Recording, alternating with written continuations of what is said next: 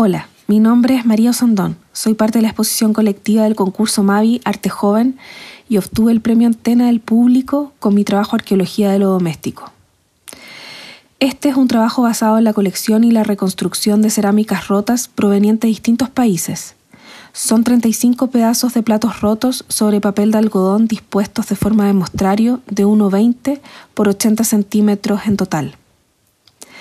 A través del dibujo a tinta relaboro las escenas o paisajes en miniatura que se encuentran en cada pedazo roto de las cerámicas, relacionando recuerdos universales con experiencias personales y creando una representación casi archivística del paisaje.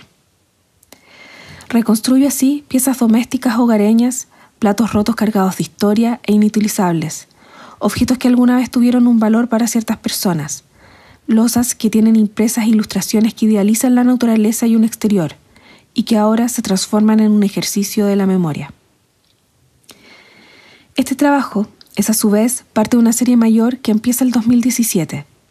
Yo en este año vivía en Berlín e iba cada fin de semana a las ferias de antigüedades y ahí me encontraba con estos pedazos de losa rota en el suelo, que se les rompían a los mismos feriantes.